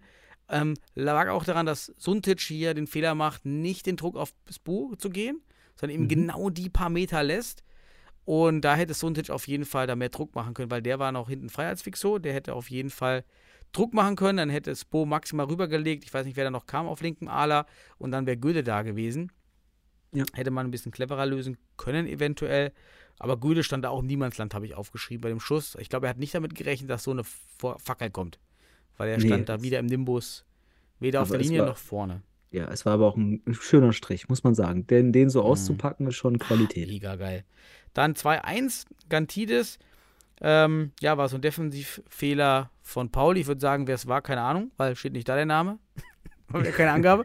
Wieder so Ich habe hab, hab mal recherchiert, aber ich komme gar nicht auf den Spieler zurück, sondern Ach so, ich finde, okay. es gibt einen spielentscheidenden Defensivfehler bei St. Pauli, den muss ich gleich noch erwähnen. Da musste ich den Spieler recherchieren für. Ah, okay, kannst du machen. Dann auch direkt der Ausgleich. 30 Sekunden später Anstoß und dann wieder Gantidis. Äh, nochmal nach toller Vorarbeit von Joost. Da direkt nochmal nachgelegt. Dann kommt aber Landau irgendwie so aus der Drehung so ein bisschen raus. Sah jetzt gar nicht schlecht aus. Und ähm, da war Dudek im Nimbus. Stand auch wieder mitten im Strafraum irgendwo rum. Kann Mhm. den da nicht, nicht halten. Dann, oh, das war ein schönes Spiel eigentlich, ne? Dann kommt 3-3 Knesewitsch ran. Und äh, Spo setzt sich richtig gut durch über Ala, richtig schön Ala-Move, ähm, Ja. über den Fuß gechippt. Ein, Und ein Punkt noch zu diesem Tor. Da sieht man, St. Pauli hat einfach ganz einfach ein 2-2 gespielt, damit Spo ins 1, 1 gegen 1 kommt. Ne? Ganz einfach. Mhm. 2-2. Jo, Ja, ja. Ich glaube, Jeremejew spielt den Ball raus. Ganz simpler Futsal, wirklich. Eigentlich mega easy zu verteidigen, aber St. Pauli ist mit Spu natürlich individuell so gut, dass der dann Elesi sogar aussteigen lässt. Elesi ja natürlich vielleicht auch hier und da mit ein paar Kilo zu viel. Also eine Defensive Elise auch ist auch keine. Defensivmaschine, das wissen wir ja auch. Aber früher, früher war der schon, schon ganz gut, muss man sagen. Also schon ein guter Zweikämpfer. Jetzt, äh, er hat ja auch äh, Ba- Ballgewinne gehabt bei Von den wie viel früher Toren. sprechen wir bitte? Vom Futsal-Landesauswahlturnier 2014 Okay, oder was? aber Spu macht es auf jeden Fall richtig gut in dem Moment. So, fertig. So, Ja. mach weiter. Ist trotzdem ein geiler Kicker, also unabhängig Ja. davon der ähm, äh, Durim. Und dann ja das entscheidende Tor 4 zu 3 durch Landau. Und wie geil, Göde, wieder da vorne, irgendwie beim, Fl- wieder, dieser Überraschungsflying. Ist Ja. er da vorne, macht er mit der Hacke irgendwie den Ja. Ball weiter. Äh, Dudek im Nimbus steht äh, auch kein gutes Stellungsspiel mal wieder hier. Und dann, ähm, ja, war, war dann 4 zu 3 durch Landau. Ja. Ja, dann klärt doch Hatziaftet schon mal ganz kurz auf der Linie. Da war fast das Tor. Also da war wirklich Spannung bis zum Ende, muss man sagen. Mhm. Und Göde wieder war auch War hier gut. am Sieg ganz doll beteiligt. Also Ja. großer Part, wieder Göde. Da waren wieder Reflexe dabei, die ich gerne gemacht hätte früher. ja. Ja. Gürde diesmal wirklich mit einer sehr guten Leistung. Übrigens, sein Hackentrick, das war für mich natürlich die spielentscheidende Szene. Ne? Also hier nicht wie St. Pauli im Interview hier Patrick noch erzählt, äh, dass das vergebene 2-0, also die Führung, die man abgegeben hat, äh, das ist ganz normal im Futsal. Wenn du nach 10 Minuten 2-0 führst, dann sind zwei oder manchmal auch drei Tore Unterschied schnell mal wieder ausgeglichen. Also das würde ich nicht als entscheidend für das Spiel sehen.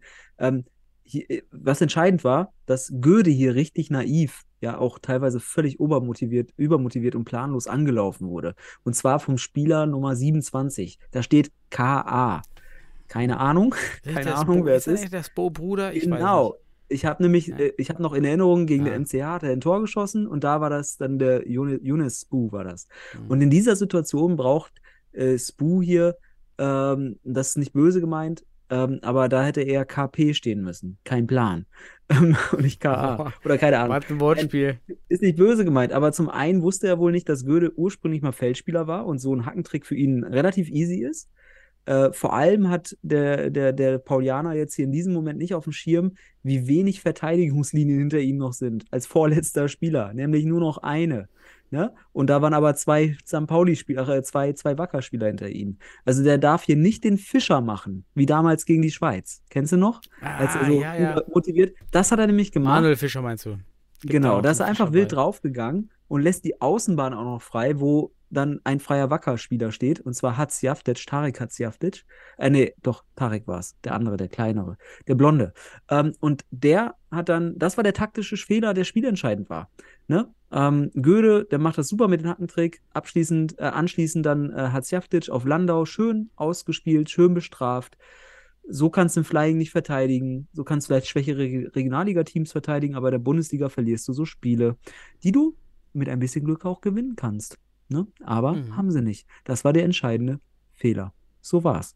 Ja, und Hatzjaftic hat im Interview am Ende noch gesagt, man will sich so lange verbessern, bis man unsch also in dieser Saison, bis man unschlagbar wird, glaube ich, hat man gesagt, aus Fehlern lernen, bis man unschlagbar für die, für die Liga wird. skurriler Kommentar, ja. Und am Ende hieß es, man will die Meisterschaft einfahren. Ich habe das mal recht humoristisch wahrgenommen, vielleicht auch mit einem Spaß. Oder meinte er es ernst? Also es kam, ich habe es wahrgenommen mit Spaß, aber ich wollte es so wahrnehmen, denn es wirkte relativ ernst, Daniel. Wacker will Meister werden. Was Ja. sagst du dazu? Nächstes, nächstes, Nächstes Spiel. Spiel. Ja, Okay. wir Gut. Weil wir haben Ich echt, dachte boah, mir, dass wir wir jetzt kommen. müssen ein bisschen auf die Tube drücken. Ja, wir, heute, heute ist ein Feuerwerk äh, der, der Ja, tatsächlich. Gut, äh, ja, aber das nächste Spiel, Futsal äh, Stuttgart gegen NCH, habe ich mir angeschaut. Ich war positiv überrascht vom NCH, denn jetzt war Matic wieder dabei und man hat eigentlich ganz gut mitgehalten. Man hatte, hatte ähm, gute Chancen. Ich habe das Spiel auch ganz gesehen. Ähm, in der zweiten Halbzeit mit der Verletzung von Cleverson Pelch war dann, Pelk war die Luft ein bisschen raus. Mhm. Ähm, und leider wurden zu viele individuelle Fehler gemacht und auch Eigentor. Und das war wirklich schade, weil man hat eigentlich eine richtig gute Leistung gezeigt. Ähm, und das freut mich, denn der MCH wackelt ja, weil man einfach auch stark Mhm. auf eigenen Nachwuchs setzt und äh, viele, also durch, durch Suat Ak und Robert Lubitsch die zwei wichtigsten Spieler vielleicht der letzten Saison verloren hat. Aber es hat mich gefreut, dass durch Matic jetzt zum Beispiel wieder mehr Qualität reinkam. Und ja, ich bin gespannt, wie es da weitergeht. Aber erzähl du mal ein bisschen was zu den Toren. Das war nur Ja, erstmal erster Eindruck. 87 Zuschauer, auch echt enttäuschend äh, in Stuttgart. Da Mhm. baut man ja nicht viel auf, deshalb war ich ein bisschen überrascht. Es war jetzt in der alten, der kleineren Halle vom, vom SFC, wo man hier gespielt hat. Ja, ähm, ich habe mich erstmal gefragt, so viele Werbebanden, wie dort jemand rangeklebt hat, wie viele Tape-Rollen haben die eigentlich verbraucht? Das ist schon hart. Also ich, wir haben auch einige Sachen jetzt aufhängen müssen, das ist viel Arbeit mit Kabelbinder oder Tape. Mhm. Oder wir hatten ja mal per 3D-Drucker gedruckte Aufhänger. In der alten Castello haben wir uns dann gebaut. Das war gar nicht so schlecht. Also das, die haben schon sehr viel Werbung da in die Halle äh, gepflanzt. Und dann zum Spiel, ja, 1-0 Babic hat viel gemacht in dem Spiel. Pacheco, kein gutes Spiel, ebenso wie Aknima. Also beide irgendwie fand ich jetzt wirklich eine der schlechteren Spiele von beiden. Beim ersten Schuss Pa- Pacheco wehrt nach vorne ab. Dadurch kommt es dann zum Tor. Dann beim 2 zu 1 ist ähm, da auch Pacheco, ist in der Grundstellung viel zu tief. Dadurch kann Michewski da dann überhaupt dann auch an ihm vorbeichippen. Und äh, Aknima blockt auch nicht so richtig oder läuft auch nicht so richtig mit. Dasselbe dann auch beim 3 zu 1. Da auch schlecht geklärt von Aknima. Und auch beim 4 zu 2 durch Djindjic, also dann das entscheidende Tor oder das, End, das letzte Tor. Da verliert ähm, dann Aknima auch das Duell gegen Babic. Also das, das ist mir schon aufgefallen. Und was mir noch auffällt, Babic hat denselben Fehler gemacht beim, jetzt muss ich gucken, beim 3 zu 2. Überzahlspiel, Matic zusammen mit, ich weiß gar nicht, mit wem Matic da gelaufen Agnima, ist. Matic und dann Ah, genau. Und die waren wieder 2 gegen 1 und dann macht Babic wieder den Fehler schon fast an der Mittellinie zu attackieren, den Ballführer. Dadurch kann der Ball rübergespielt werden zu Matic, der dann mit Tempo auf, auf AK-47 auf Akzentewitsch läuft. Ja. Babic kann anscheinend nicht verzögern. Das war dasselbe Ding wie letzte Woche mit uns mit, mit Brack, weil Babic viel zu früh und viel zu enthusiastisch da drauf geht. Mhm. Also, Daniel, das ist, das ist der Unterschied zwischen äh, äh, Balkan-Futsal und äh, professionellen Futsal aus Spanien beispielsweise. Da kriegst du es in die Wiege gelegt. Da wird das dir sowas von beigebracht, wie du äh, an, Konter, Tempo, Gegenstöße verzögerst, wo du in, wie du den Raum nutzt, wo du dann das taktisch bestimmst, wo du die Kontrolle über den Gegner in Unterzahl hast. Du hast die Kontrolle nämlich, weil du mit deinem Torwart automatisch ein Verhältnis aufbaust, sozusagen, also so ein Defensivverhältnis, und du ziehst den Gegner in diesen Sog rein. Du ziehst ihn in einen Sog rein, in dem er dann in der Enge erstickt. So nenne ich es gerne, oder so habe ich es damals übersetzt für mich. Und das sehe ich in der Bundesliga leider nicht. Ähm, schade eigentlich, weil so hätten, könnte man super gut Konterverteidigung sehen. Deswegen sehen wir aber auch viele Kontertore in der Bundesliga. Ich finde sogar überproportional viel, ähm, weil die Mannschaften Konter schwer verteidigen können. Ähm, genau, zum MCH muss ich noch sagen, muss man immer noch Verletzungspech, also Wahnsinn, immer noch A's und so weiter verletzt. Man ist nur mit drei Wechselspielern tatsächlich in Stuttgart angetreten. Dafür fand ich die Leistung echt schon sehr gut. Aber es war auch kein gefährdeter Sieg für den Stuttgarter FC. Man hat das Spiel äh, am Ende auch verdient gewonnen. Und ich freue mich dann auf nächsten Samstag, wenn ich den MCH dann auch live sehe gegen den HSV. Ja, und bin gespannt. Vielleicht kann der MCH dann dort, mh, auch Agnima jetzt dann, ne, ähm, diesen Spiel nicht, nicht sehr glücklich. Vielleicht kann er da dann seine Leistung wieder steigern. Und dann mal schauen. Wird es hoffentlich ein enges Spiel zwischen Mhm. dem MCH und den HSV. Der MCH gefällt einem jetzt schon wieder gut. Hat der super Individu- Individualisten einfach dabei. Mitschewski ist ja aus dem Schatten rausgerückt und macht einfach auch geile Hütten jedes, jedes Spiel, ne? Äh, Achso, vom, vom, von Stuttgart jetzt meinst du gerade? Ja, ja, vom SFC.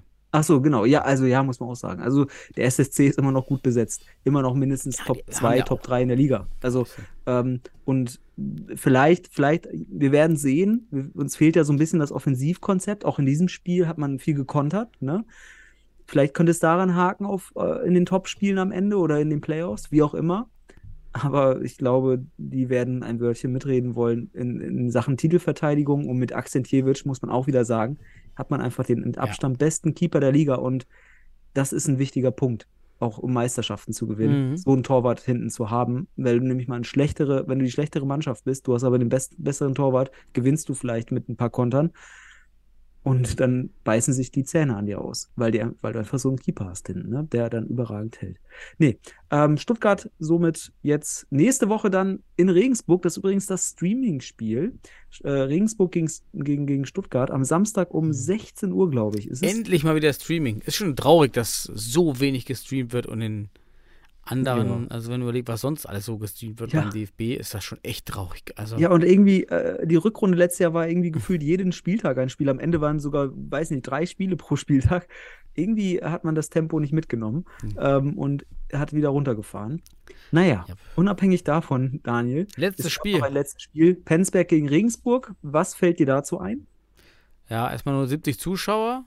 Ist auch nicht so viel in Penzberg. Also es bleibt weiterhin keine Futsal-Hochburg. Oder es wird auch aktuell anscheinend keine. Lorow hat ein sehr, sehr starkes Spiel gemacht, fand ich. Hat mir echt gut gefallen Mhm. in manchen auch Abwehrsituationen. gute Technik und so, ne? Ja, also die. Technik war immer schon so im Ansatz gut, hat man immer gesehen. Da hat er ein paar Stellungsspieler gehabt, da hat er da echt viele rausgeholt. Im Gegensatz zu Guimares oder Martelli oder so, wie er vom Kommentator Ja, ich glaube, da hat der wird. Kommentator, also, ist er Gimaresch eigentlich. Ja, also zumindest genau. habe ich ihn so kennengelernt, ja. wurde er auch immer so genannt. Oh, Ähm, ich ich finde ja seine Technik generell immer schon. Ich glaube, der baut auch ab über die Jahre. Das eine Mal ist er mit so beiden Beinen nach vorne im 1 zu 1 am Sechser.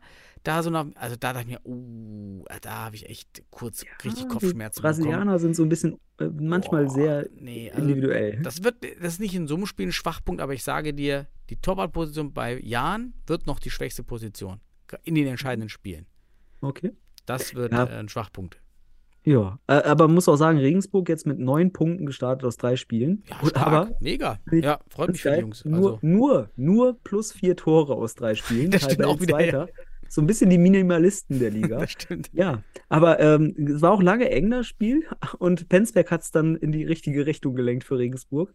Denn ich glaube, es war das 0-1 war ja, da hat irgendwie Regensburg auf sechs oder acht Meter Höhe einen Einkick äh, im Penzberg, in der Penzberger Hälfte.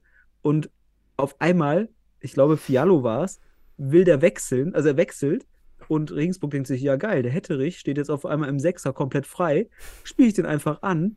He- äh, Hetterich, also Nationalspieler Mhm. auch, ähm, der im Kreis dann Lorov, der bis dahin wirklich super gehalten hat. Also ich fand, also wenn der weiter so aktiv bleibt und auch Spielpraxis kriegt, ich glaube, ähm, also technisch finde ich den schon wirklich gut. Mhm. Ja, vielleicht muss er noch ein paar andere Sachen lernen, das werden wir dann im Laufe der Zeit noch mehr sehen. Insta machen. Ähm, das lasse ich jetzt so stehen. Ähm, aber das hat Hetterich dann gut gemacht und kurft ihn, haut ihn rein. Ähm, übrigens, ich finde es super geil, dass der Kommentator hier mal auch wieder nicht drauf eingegangen ist, dass hier Fiallo wechselt. Und Ja. deswegen merkt man das auch nicht. Ähm, da muss man wieder genau hingucken. Es ist einfach, tut mir leid, diese Highlights mittlerweile, wenn du das analytischer oder einfach, einfach wahrnimmst, was da passiert. Also wirklich auch einfach Mhm. dir denkst, was passiert da gerade, dann ist dieser Heil, dieser Kommentator oder der Natürlich. Kommentar dazu Wieder so irgendeinen dieser Spiele, bei uns, bei Fortuna. Ähm, und Fortuna geht ins Risiko, holt den fünften Spieler raus. Wieder. Ja, und wieder läuft es eigentlich besser als ohne Flying, ja. Also immer noch dieses, diese, diese, ja, diese Vorurteile, halt die so ein- da. ich, ich fühle mich so oberflächlich abgespeist da irgendwie so, Ja. irgendwie so abgefertigt. Es ist so ein inhaltsloses Geschwafel mit paar Namen irgendwie, die auch noch dann teilweise falsch, ich weiß jetzt, nicht, ich will mich nicht zu weit rauslehnen, aber Gimaresch wird da Mantelli auf einmal genannt. Ich weiß nicht, bitte Regensburg klärt uns auf. Äh, vielleicht ist das auch sein zweiter Nachname, Vorname, ich weiß nicht. Ähm, aber es fehlt mir einfach äh, da Inhalt. Und dann, das, das wird nicht mal da aufgeklärt. Äh, oh, Fiallo wechselt und oh nein, Spieler Wertem Ja. kommt zu spät, weil das der halt wechselt. gemacht hat. Futsal-Basics, ne? Das ist aber Das ist auch ein. Coaching-Fehler. Das ist ein totaler Coaching-Fehler. Das darf einfach nicht passieren. Das musst du im Genau. Training ganz klein die Köpfe und im Spiel musst du dann auch sagen, nee, nee, bleib. Ja, bleib da mal. Wir wir sind Ja. jetzt raus. Ist ja, ist ja furchtbar. Aber, aber guck mal, wenn es den Kommentator nicht auffällt, uns fällt es auf und wir, wir geben da nochmal eine Analyse zu. Denn äh, das darf natürlich nicht sein, wenn der Gegner in deiner Hälfte einen Einkick hat, ähm, dass du dann da auf einmal ja. wechselst. Das, Dann, das dann irgendwie so ein bisschen, ja, eigentlich ganz geiles Wortspiel, das bei den ganzen Brasilianern auf der Gegenseite macht dann Puta. das das Okay. Tor einfach, finde Ja. ich ja ganz witzig. Und da ist auch, hat mich das so ein bisschen erinnert, wie die Hamburger früher, oder früher noch letzte Saison, bei Eckstößen. Alle Blick auf Ball, die, die, Ja. die Jahn-Spieler und Tavares versucht zwar immer so hin und her zu gucken, aber anstatt er seinen Körper einfach offen stellt, Ja. hin zu Puta. Nee, da guckt er immer nur und dann, oh, Puta ist weg, äh, okay, Bude. Ja, Das boah. ist ja auch, da würden wir jetzt, in, also die Spanier würden sagen, ja, da haben die Brasilianer auch ihre Schwächen in der individualtaktischen Defensivleistung, wie Mhm. also Körperposition. Da sind halt die Schwächen des brasilianischen Futsals. Der brasilianische Futsal braucht den Ball, sagt man auch gerne. Ne? So ist das eben. Ähm, ja, das war aber ein schöner Eckball-Lob auf den zweiten Pfosten, muss man auch sagen. Ein bisschen Futsalanlage. Ja. Ähm, dann besonders schön mit dem Kopf ins kurze Eck. Also aus meiner Sicht muss Gimaresch den Ball halten. Ah, das war noch Äh, mit war Kopf. vielleicht- Richtig, das war noch Ja. ein Kopfballtor. Ja, vielleicht war Gimaresch oder der, der Regensburger Torwart halt in der Hinsicht auch überrascht, dass hier eine direkte Kopfballabnahme war. Schönes Tor vom Penzberg, Mhm. auch wenn es vielleicht so nicht äh, fünfmal wiederholbar ist. War geil. Mhm. Ja, und dann ähm, kam ja der 2-1-Siegtreffer für Regensburg, was ich eigentlich ganz gut fand. Man hat nämlich seine Überlegenheit auch, man wollte gewinnen. Man wollte einfach gewinnen. Ne? Man hat den Flying gebracht. Kurz vor dem 2-1-Siegtreffer hat dann aber noch Alberto Rodriguez mit einer super starken Rettungstat auf der Liga, äh, Linie, Linie den Ball gerettet. Sonst hätte vielleicht Penzberg seinen ersten Dreier geholt. Ja, und dann Flying von Jan und Hallison schießt das Ding ins kurze Eck. Lorov bis dahin wirklich eine super Leistung. Ich finde, Mhm. bei diesem Tor geht ein bisschen früh runter und lässt das kurze Eck ein bisschen offen. Wie siehst du das? Ja, habe ich mir auch aufgeschrieben, da macht er so Spekulatius ein bisschen. Und das ist eigentlich genau in so einer Situation, worauf ein Ala-Spieler hier schaut. Ja. Also genau darauf wartest du ja eigentlich. Ja, dass der Torwart da runter geht und wenn du das einmal siehst in einer Situation und gerade beim Flying hast du ja ganz oft Ball hin, Ball her, Ball hin, Ball her. Das heißt, du kannst, wenn du das dann gut machst, auf dem Niveau wird das gemacht, genau gucken, okay, was macht denn der Torwart, wenn ich jetzt den Ball habe? Und dann siehst du, Lochow geht runter. Gut, dann weißt du spätestens beim dritten Ball, okay, jetzt fackel ich das Ding einfach da oben rein, ne? Mhm. Ähm, Da einfach stehen bleiben. Ist wirklich, beim Genau. Futsal-Torhüter Das ist wirklich nie Spekulatius, einfach stehen, einfach immer stehen. Und äh, anstatt so einen spektakulären Querpass oder so dann mal abzufangen, 110, dann lieber mal die, die 9 von 10 da oben halten. Genau. Aber hat eine starke Partie gemacht. ne? War auch ein Ja, guter Schuss, der muss ja erstmal da rein. Genau, das war ein super Schuss. Aber man kann ihn halten, wenn er steht, kriegt er ihn vielleicht an die Schulter oder so. Ne? Ähm, Mhm. Das ist eben das Ding. Ne? Gut, Daniel, das waren die, das war der Spieltag. Ähm, wollen wir noch eben kurz 20, einfach nur ganz schnell die nächsten Spiele durchgehen? Du sagst einfach nur, wer gewinnt. Und ich sag, wer gewinnt. So. Okay? Ja, mach. Schnelldurchlauf. Äh, Samstag, 1.10. Jan Regensburg gegen Stuttgarter Futsal Club. Oh, ähm, Erster Impuls. erster Impuls, äh, Stuttgarter FC. Ich sag Regensburg, einfach um so einen Gegenpol Das ist zu das haben. erste Spiel mit Torwart, sag ich dir.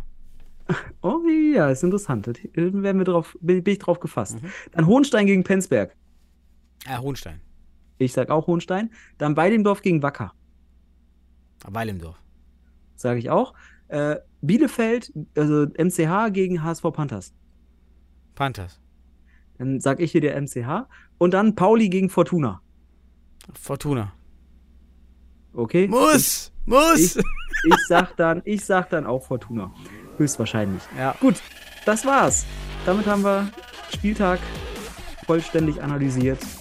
Ah, richtig ausführlich. War Spaß. War, war gut. Es war mir eine Freude, Daniel. Ja, und äh, ich wünsche allen eine schöne Woche und wir hören uns nächste Woche wieder. Und schreibt uns unsere, eure, eure Meinung, eure Eindrücke vom Spiel, hilft uns immer wieder. Ich habe auch wieder ein paar vergessen, die uns über das Hamburg-Spiel berichtet haben. Matthias und so, und also alles Grüße da, die was geschrieben haben. Ja, liebe Grüße an alle. Jo, Ciao. ciao.